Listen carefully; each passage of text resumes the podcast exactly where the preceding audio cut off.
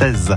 100% sport ce matin à l'hôpital du Mans. Oui, les adolescents hospitalisés ont pu faire de la gym hier avec trois animatrices de l'association Premier de Cordée.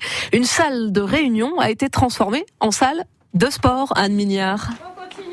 Elles ont poussé les tables et les chaises pour permettre aux malades de pouvoir courir, sauter, se défouler. D'ailleurs, cet après-midi, ce ne sont pas des malades, mais des jeunes filles, tout sourire, qui enchaînent les exercices. Donc l'idée, c'est de se déplacer. Donc on fait attention effectivement aux fenêtres. Dans un espace qui pourtant n'est pas dédié à la gymnastique, explique Julia Conti, enseignante en activité physique adaptée au sein des premiers de cordée. Nous, on est habitués, que ce soit des petites salles, des fois c'est des couloirs, des fois ça peut être aussi un extérieur quand on a un petit peu plus de chance et pour les jeunes c'est toujours un peu plus sympa. Mais vraiment on s'adapte au lieu qu'on a avec le matériel qu'on a euh, pour proposer euh, de l'activité physique. Objectif atteint, si on en croit Asiane et Justine, deux ados de 14 et 17 ans. La vie est super morose en fait à l'hôpital. Ici c'est toujours la même chose, c'est comme elle a dit, on voit toujours le même paysage, on fait tout le temps la même chose. Du coup euh, ça nous manquait vraiment ce côté sportif et tout ça, de challenge, enfin on aime bien.